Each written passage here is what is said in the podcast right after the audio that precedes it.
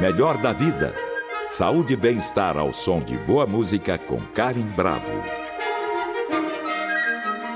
Você sabe o que é gaslighting? Sabe aquele tipo de sensação quando você tem certeza absoluta de que alguma coisa está acontecendo, mas alguém tenta repetidamente te convencer de que é loucura da sua cabeça?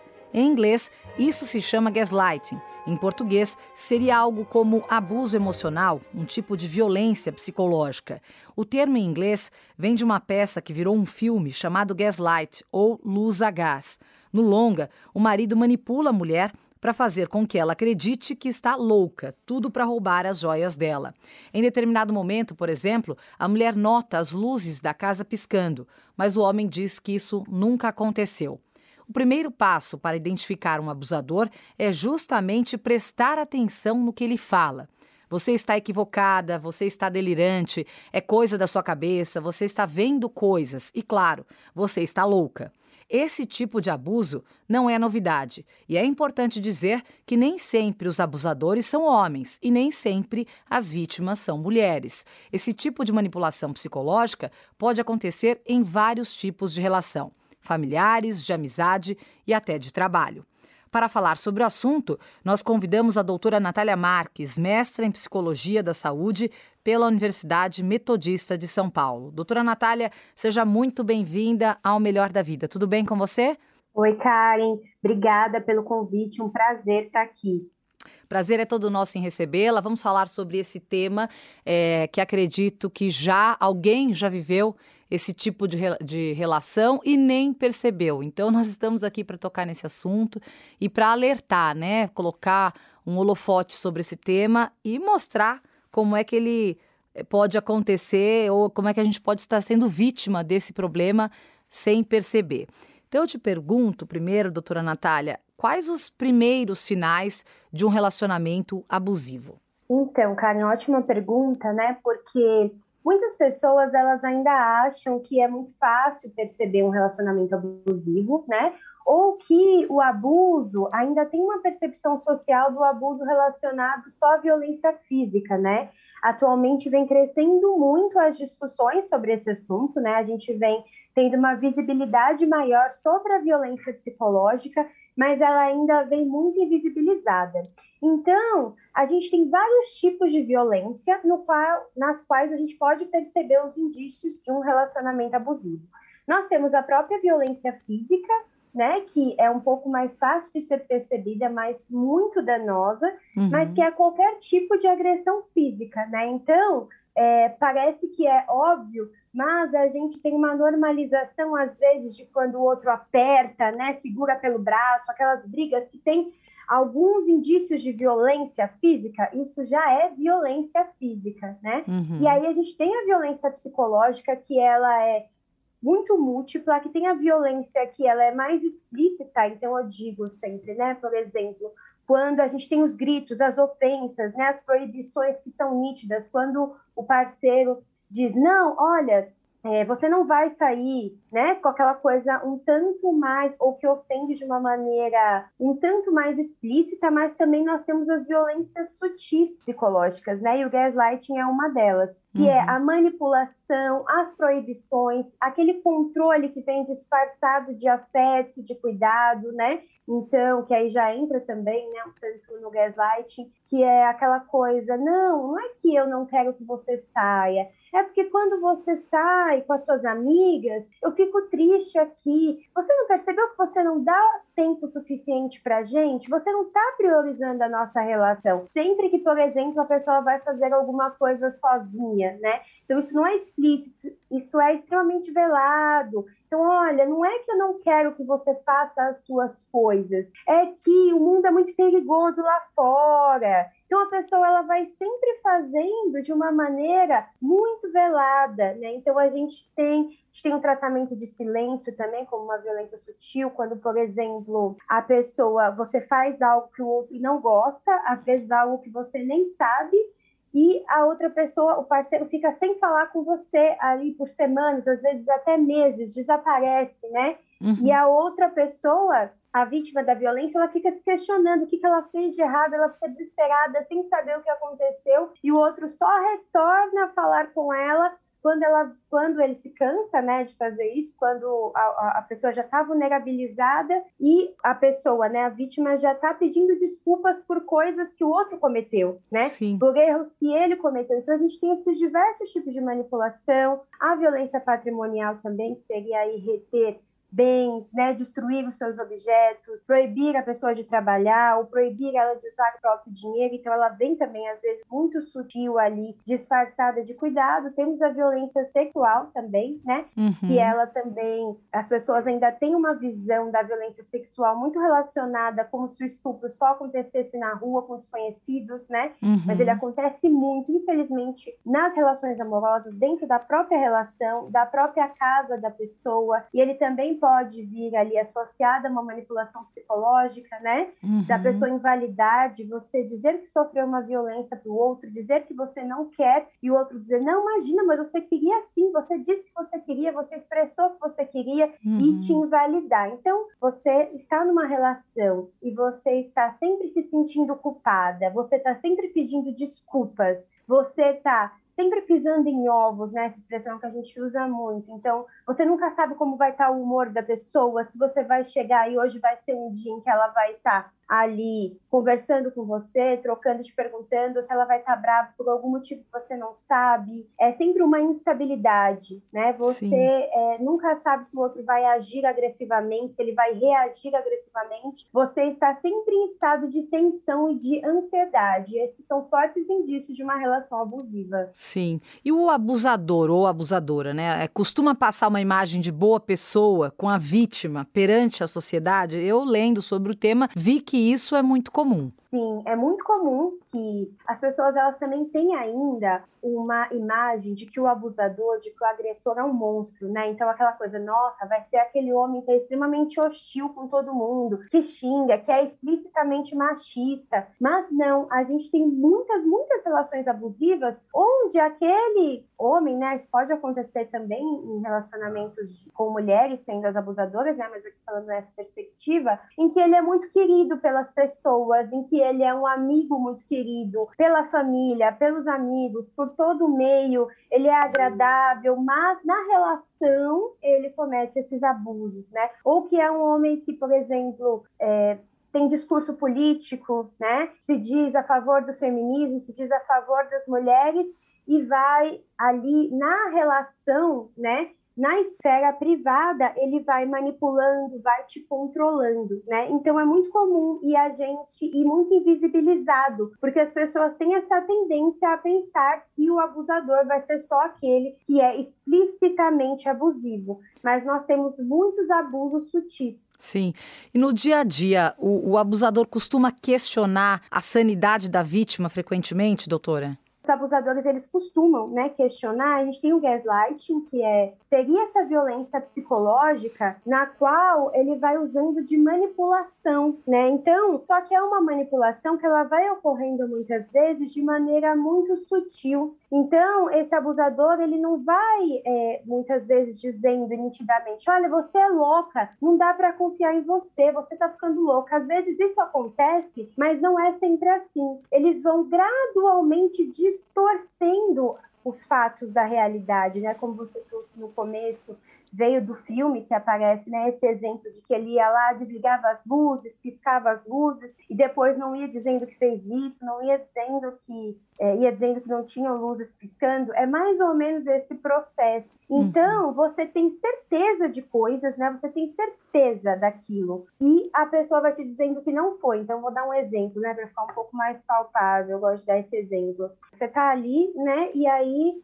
subiu uma mensagem, você viu por um acaso uma mensagem que te dá a certeza de que é uma traição que está ocorrendo. Né? Uhum. Então, uma mensagem assim, vamos dizer, né? Ai, nossa, ontem nosso encontro foi ótimo. Coisas assim que você vê que nitidamente não tem como fugir Não ser daquilo. uma traição, é uma, sim. uma traição que está ocorrendo, né? Uhum. Só que aí quando você vai tirar a satisfação, dizer assim, o que está acontecendo? O abusador ele vai distorcendo coisas que parecem que são impossíveis de distorcer, mas vai distorcendo. Ele vai dizendo: não, imagina, você, é, você não viu o que você viu, não estava escrito isso. Sabe o que, que é? Você está vendo coisa porque você é muito ciumenta. Você está vendo coisa porque você é paranoica. Você não confia em mim. Você é que fica aqui destruindo a nossa relação. Então ele vai usando de várias coisas ali, né? Para dizer que não foi ele que errou com você, não foi ele que te traiu. Você é que é ciumenta, você é que é louca, você é que vê coisas. Uhum. E é muito comum quando ocorre o gaslighting, né, quando ele vai desconfiando da sua sanidade, que você comece uma discussão tendo certeza que você está correta, que foi o outro que errou, e você acaba essa discussão pedindo desculpas. Uhum. Dizendo, não, desculpa, não vou fazer mais isso pelo erro do outro. Sim. Isso pode acontecer em várias situações, né? Eu dei esse exemplo, mas isso pode acontecer em ocorridos do dia a dia, né? Coisas Sim. que você lembra, ah, aquele dia, nossa, a gente estava lá, né, e aconteceu isso com os amigos, ele vai dizer, não, imagina, não foi desse jeito. Claro que a gente pode se confundir, mas o gaslighting é quando isso é feito de uma maneira proposital, né? Sim. Pra te confundir. Quando isso é feito de uma maneira proposital para você não possa mais acreditar em você mesma. Sim, você é. confia até da sua memória, né? Melhor da vida, com Karim Bravo. A entrevista de hoje é com a psicóloga Natália Marques e na pauta gaslighting. O agressor, ele costuma fingir que não compreende o que a vítima quer dizer. Justamente, ele consegue inverter, né? Ele consegue colocar a pessoa para pensar, bom, será que eu estou errada, né? Então eu acho que eu entendi tudo errado, eu que não estou bem, eu que errei. É, ele costuma fingir que não compreende para poder se justificar e provar para outra pessoa que ela está errada. Agora, o quanto que o abusador ou abusadora, doutora, costuma utilizar algo próximo ou estimado pela vítima para causar uma confusão ali na relação?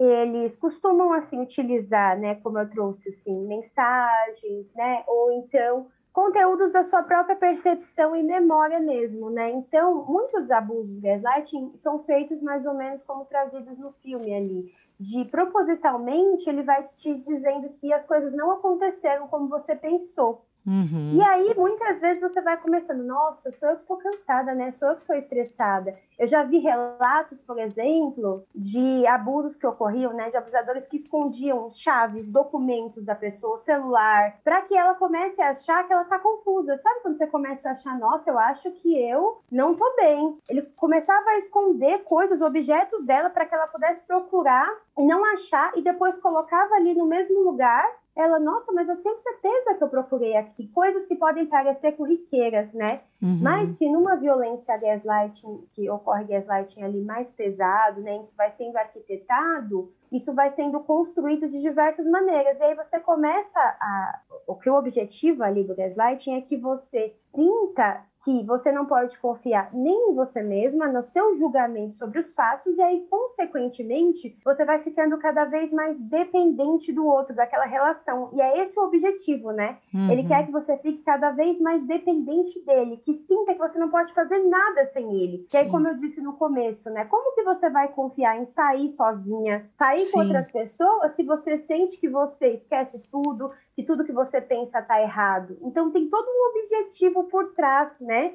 Para que você sinta que você não pode terminar aquela relação de jeito nenhum, porque senão você não dá conta de você mesma e da sua vida sozinha. Normalmente as ações desses abusadores, doutora, não combinam com as palavras deles? Isso, é muito comum que não combinem, né? Porque é, até para essa violência um tanto mais sutil pa parecer é, que a vítima, na verdade, não perceba, esse abusador não tem que não parecer um abusador, né? Ele precisa parecer alguém muito legal, para que a própria vítima se pergunte: nossa, eu acho que realmente eu é que não estou sabendo das coisas, porque todo mundo gosta dele, ele é tão legal, olha, ele me trata bem, ele cuida de mim, ele faz isso, ele faz o jantar, ele faz aquilo. Então, assim, essa pessoa, porque é, é, a gente tem a tendência, né, quando o outro, as pessoas invisibilizam muito relações abusivas, porque elas já falam: não, mas imagina, eu vi ele sendo legal com você, eu vi ele te elogiando elogiando, né? Uhum. Então, na frente das pessoas, essa pessoa se comporta de uma maneira. E às vezes, até na esfera privada, ela às vezes é muito agradável,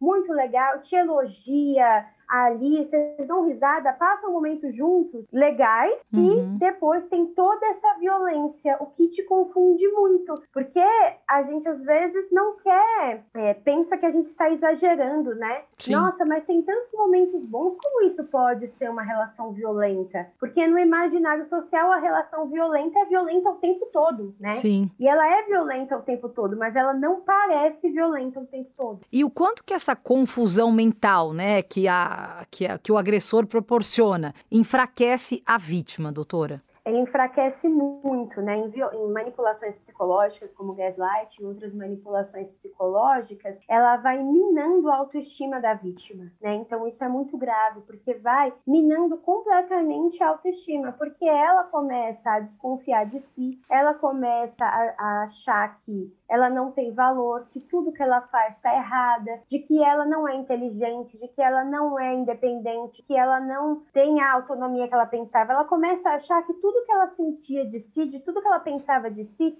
é mentira, né? E muitas vezes eles vão fazer esse processo também de invalidar. Olha, por isso que ninguém gosta de você, você age assim, por isso que aquela sua amiga deixou de falar com você, porque hum. você é chata. Então você vai ouvindo essas coisas e você vai começando a acreditar, aquilo vai se fixando em você. E aí você vai começando a achar que você é desinteressante, se sentindo cada vez mais culpada, esse sentimento de culpa vai gritando e minando a sua autoestima. Então deixa essas sequelas, tanto que quando você, quando a gente atende atende né, vítimas de relacionamento abusivo que estão nessas relações ou já saíram, é muito comum que elas tenham se perdido muito delas mesmas. Então você vai perguntar para a pessoa às vezes o que ela gosta de comer, ela não sabe responder, porque aquele abusador ele qualificou tanto tudo que ela gostava que ela tentou mudar ali, mudar para poder agradá-lo, para poder tentar se prevenir dessas violências, que ela começa a perder o senso de si mesmo, né? Então uhum. depois que sai dessa relação, a gente tem que fazer esse processo de recuperar, né? Lembrar Sim. o que, que ela gostava, lembrar quem é, quem era ela antes dessa relação.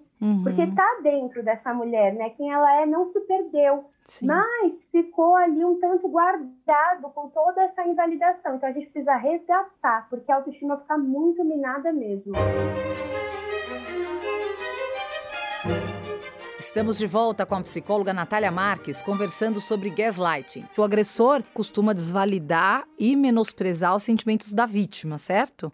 Isso. Então, é, é, falando que ela é sensível demais, né? Uhum. Essa fala é muito comum. E o abusador, ele tem dificuldade de reconhecer as suas próprias falhas? Sim, essa é outra característica bem comum, né? Que numa relação abusiva é muito comum uma dinâmica na qual ele vai transferindo para a vítima toda a culpa, né? Porque muitos abusadores não sentem muita culpa. Uhum. E aí eles vão transferindo toda a culpa para a vítima. Então, dizendo, sempre é muito comum essa dinâmica de uma ação. É, é, é, importante que a gente tenha esse alerta quando isso acontece na relação. Ele nunca reconhece a, as atitudes. Então, você vai dizer coisas explícitas. Não, você errou, foi você que fez isso. Ele sempre vai manipular aquilo e transferir, dizendo que ele fez porque você gerou, né? Então, eu errei, mas foi porque você é chata. Eu errei, uhum. mas foi porque você é que me deixa. É muito comum essa fala, né? É você que me deixa assim, é você que me deixa nervoso e me faz agir assim. Então, sempre é uma dinâmica de não, não sou eu que errei, que vou aqui assumir os meus erros. Eu vou dizer que foi você que me desestabilizou, por isso eu errei. Então, no fundo, é sempre na discussão a vítima a culpada, né? E é muito comum essa dinâmica, infelizmente, nos relacionamentos. E doutora Natália, geralmente a pessoa demora para se dar conta de que é vítima desse tipo de violência? Demora, infelizmente, né? Agora a gente está cada dia mais falando sobre relacionamentos abusivos, né? Na internet, na, em todos os lugares. Então, muitas mulheres estão percebendo, ainda bem, tanto antes que estão nessas relações e buscando ajuda, mas ainda é algo muito invisibilizado, principalmente a violência psicológica. Essa mulher ela vai falar para alguém e essa pessoa vai dizer: "Imagina, que exagero, ah, isso é coisa da sua cabeça". E aí ela já está fragilizada, ela vai demorar ainda mais para entender e sair dessa relação, né? Porque um processo é perceber e o outro é sair. Porque uhum. na relação existe um ciclo de violência na relação abusiva, né? Então, existe um ciclo no qual tem esse aumento de tensão, né? Das brigas, que começa a violência, tem a agressão, seja física, psicológica, sexual, e aí o que demora para sair é um período que é chamado de período de lua de mel, né? Na qual o agressor ele vai falar que ele mudou, ele vai parecer totalmente diferente, ele vai dar presentes, ele vai fazer promessas. E aí nessa fase, a vítima tende a acreditar que ele mudou realmente dá mais uma chance, só que aí aquele ciclo de violência ele recomeça. Não há como então, uma é pessoa muito... mudar, doutor? O agressor é, raramente muda ou ele pode mudar assim? Não dá pra gente dizer que nunca, né? Não dá pra uhum. dizer assim, totalmente que nunca, mas dificilmente um agressor ele vai mudar, né? Especialmente dentro daquela relação.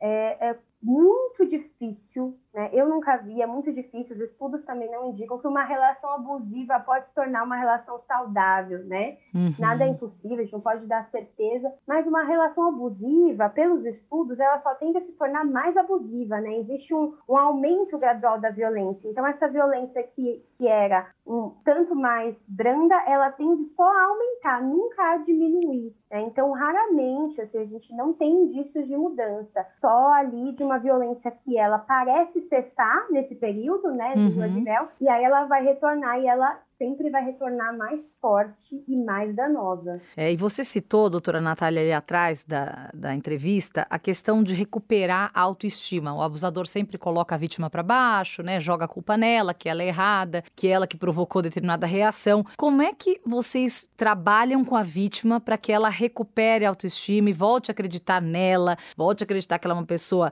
saudável, consciente, enfim? Como que vocês fazem esse trabalho com a vítima? Então, é um processo, né, em que, é, eu costumo dizer, né, cada, cada psicólogo vai trabalhar com a sua abordagem, né, eu trabalho com análise, sempre com um olhar feminista, mas nesse processo eu acho que é muito importante no início a gente fazer esse resgate mesmo, né, primeiro, lembrar quem essa mulher é, lembrar de que ela gosta, lembrar da história dela, isso parece pouco, mas já é muita coisa, né, a gente fazer esse resgate, depois ela precisa entender que ela viveu uma relação abusiva, né? Então as mulheres elas vêm com muita culpa, julgando que elas foram responsáveis por aquela violência, justo por toda essa manipulação que ela sofreu. Então a gente precisa trabalhar que essa mulher viveu uma violência, né? Validar essa violência que ela viveu e que uhum. ela não foi responsável por essa violência. Depois entender todos esses processos envolvidos, né? Como uhum. essa mulher teve internalizado a ideia de amor, isso é muito importante, né? Uhum. O que, uhum. que ela entende como amor? Para a gente trabalhar também como que foi essa relação, por que, que ela ocorreu e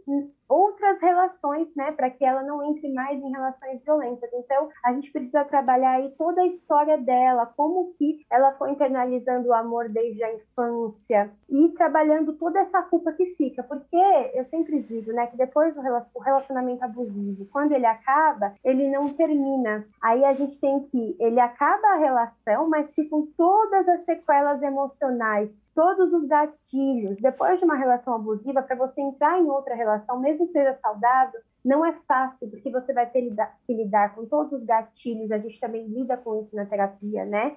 Que uhum. ficaram ali, que se ativam em uma outra relação, os medos. Então, a gente vai lidando aí com todos esses processos, né? Todas essas marcas e traumas. Muitas mulheres ficam com depressão também, depois de relacionamentos abusivos, transtornos uhum. de ansiedade, até transtornos de estresse pós-traumático, uhum. gerados pela relação. Então, a gente precisa ir cuidando de todas essas sequelas. Melhor da Vida, com Karim Bravo.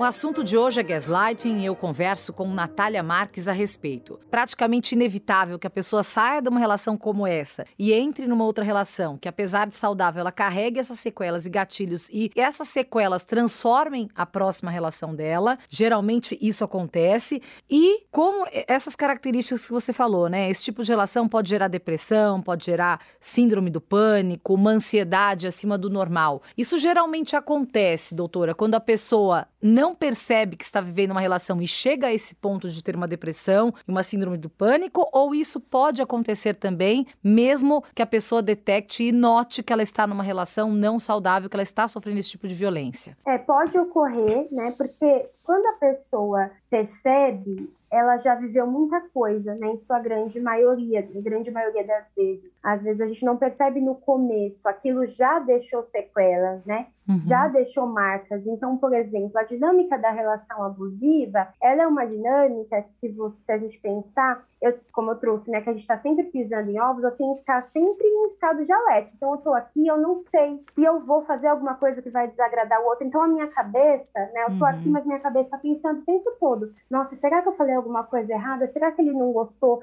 Nossa, e se alguém falar alguma coisa? Não tem descanso, né? A nossa cabeça não tem descanso. Sim. O tempo todo. isso já gera uma ansiedade enorme, né? Uhum. Toda essa invalidação tem muito a ver com a depressão, né? Minha autoestima vai ficando cada vez mais minada. Então, o que acontece é que muitas vezes, quando eu percebo, já aconteceu muita coisa, né? Uhum. É como se a minha psique ali já tivesse tão exausta, né? Tão de toda aquela dinâmica que às vezes as sequelas ficam. Mas tudo a gente pode cuidar, né? Tudo a gente vai tratando na terapia, com psiquiatra se necessário, a uhum. gente vai ali lidando com todas essas sequelas e é muito possível que essas mulheres fiquem bem, né? Mas Sim. não sem cuidar de, de todo esse processo da relação. E no caso, né, por não deixar marcas físicas, a gente está falando daquela violência mais pro lado da violência psicológica, por não deixar marcas físicas, a vítima geralmente é desacreditada ou questionada, doutora Natália? Muito, infelizmente, né? Por toda a sociedade, eu falo que a nossa sociedade já faz um, um tipo de gaslighting com as mulheres, né? Uhum. Que é uhum. invalidar as violências constantemente que a gente vive. Então, a gente que é mulher está ouvindo o tempo todo que a gente causou a violência. Até uma mulher que sofre uma violência sexual, infelizmente, ela tem que ouvir, né? Ah, foi porque você estava com determinada roupa que o abusado, que você sofreu essa violência num, numa dinâmica abusiva, essa mulher também acaba escutando, às vezes até em delegacias, infelizmente, né, lugares que tinham que prestar o acolhimento, uhum. em várias circunstâncias invalidam. Ah, mas o que, que você fez para gerar essa violência? Mas o que, que você estava fazendo? Você também fez alguma coisa de errado, né? Você provocou, né? É. Então, é, é, socialmente, as mulheres, infelizmente, já carregam esse estigma de que elas são sensíveis demais, de que os nossos hormônios os desestabilizam, coisas que são falácias, né? Que são crenças erradas uhum. sobre mulheres. Então, isso gera socialmente uma invalidação que é muito grave, que faz com que mulheres não consigam sair, porque às vezes ela demorou muito para buscar ajuda, porque foi um processo interno difícil. E quando ela busca, né, seja de autoridade, seja de amigos, seja de familiares, ela é invalidada, sofre outro gaslighting. Sim. E aí se torna difícil de sair. Agora, para a gente finalizar, porque o nosso tempo está infelizmente chegando ao fim, doutora Natália, geralmente as pessoas conseguem sair de um relacionamento abusivo e se libertar desse sentimento manipulador? Sim, é todo processo, né? Como eu disse, sim. Se possível, eu sempre indico para que mulheres busquem atendimento psicológico e todo o recurso necessário aí a sair quando saem de um relacionamento abusivo, porque o processo não é fácil. Existem vários projetos também que atendem mulheres vítimas de violência gratuitamente, né, para quem não pode arcar com o custo financeiro da psicoterapia, porque é muito difícil lidar sozinha com tudo isso, né? Porque uhum. a gente fica ali sem saber o que foi a gente, o que foi o outro, qual é a culpa que é nossa, o que não é, o que, que aconteceu. Ah, tem muito, às vezes, uma memória efetiva de só lembrar da parte que parecia boa da relação, né? Sim. E aí a gente não se lembra das violências ou lembra de uma maneira confusa. Então é muito importante buscar essa ajuda mesmo, esse apoio profissional e também das pessoas que te validam, né? Estar próxima da sua rede de apoio, amigos, familiares que te validam, né? Grupos de mulheres, e muitos grupos de mulheres que sofreram até, né? Uhum. Relacionamentos uhum. abusivos, para que a gente possa se validar depois de tudo isso que aconteceu, porque é muito possível ficar bem, é muito possível se recuperar, né? Vejo já diversas mulheres que estão muito bem depois de, estarem, de terem sofrido relacionamentos abusivos, mas a gente precisa de ajuda, né? Com Lidar certeza. sozinha é muito difícil. Com certeza, de profissionais como você. Importantíssimo discutir sobre esse tema. É, nós conversamos com a doutora Natália Marques, mestra em Psicologia da Saúde pela Universidade Metodista de São Paulo. Doutora Natália, muito obrigada por estar aqui no Melhor da Vida, discutindo sobre esse assunto tão importante e relevante na vida de muitas pessoas que sofrem esse tipo de abuso. Muito obrigada. Obrigada eu, um prazer estar aqui. Prazer é todo nosso. Até a próxima, doutora Natália. Até. Para saber mais sobre nossa programação, acesse o Guia do Ouvinte no site da Cultura FM, www.culturafm.com.br. E para comentários e sugestões, entre em contato através da Central de Relacionamento 0 Operadora 11 2182 3222 ou em nossa página do Facebook, Cultura FM Oficial. Siga a rádio no Instagram, underline Cultura FM. Nossos programas também estão disponíveis em podcast. Procure por Melhor da Vida na plataforma de sua preferência. Trabalhos técnicos Wagner Freitas. Apoio de produção Natália Teixeira. Produção Viviana Morila. Melhor da Vida. Saúde e bem-estar ao som de boa música com Karim Bravo. Realização Rádio Cultura de São Paulo.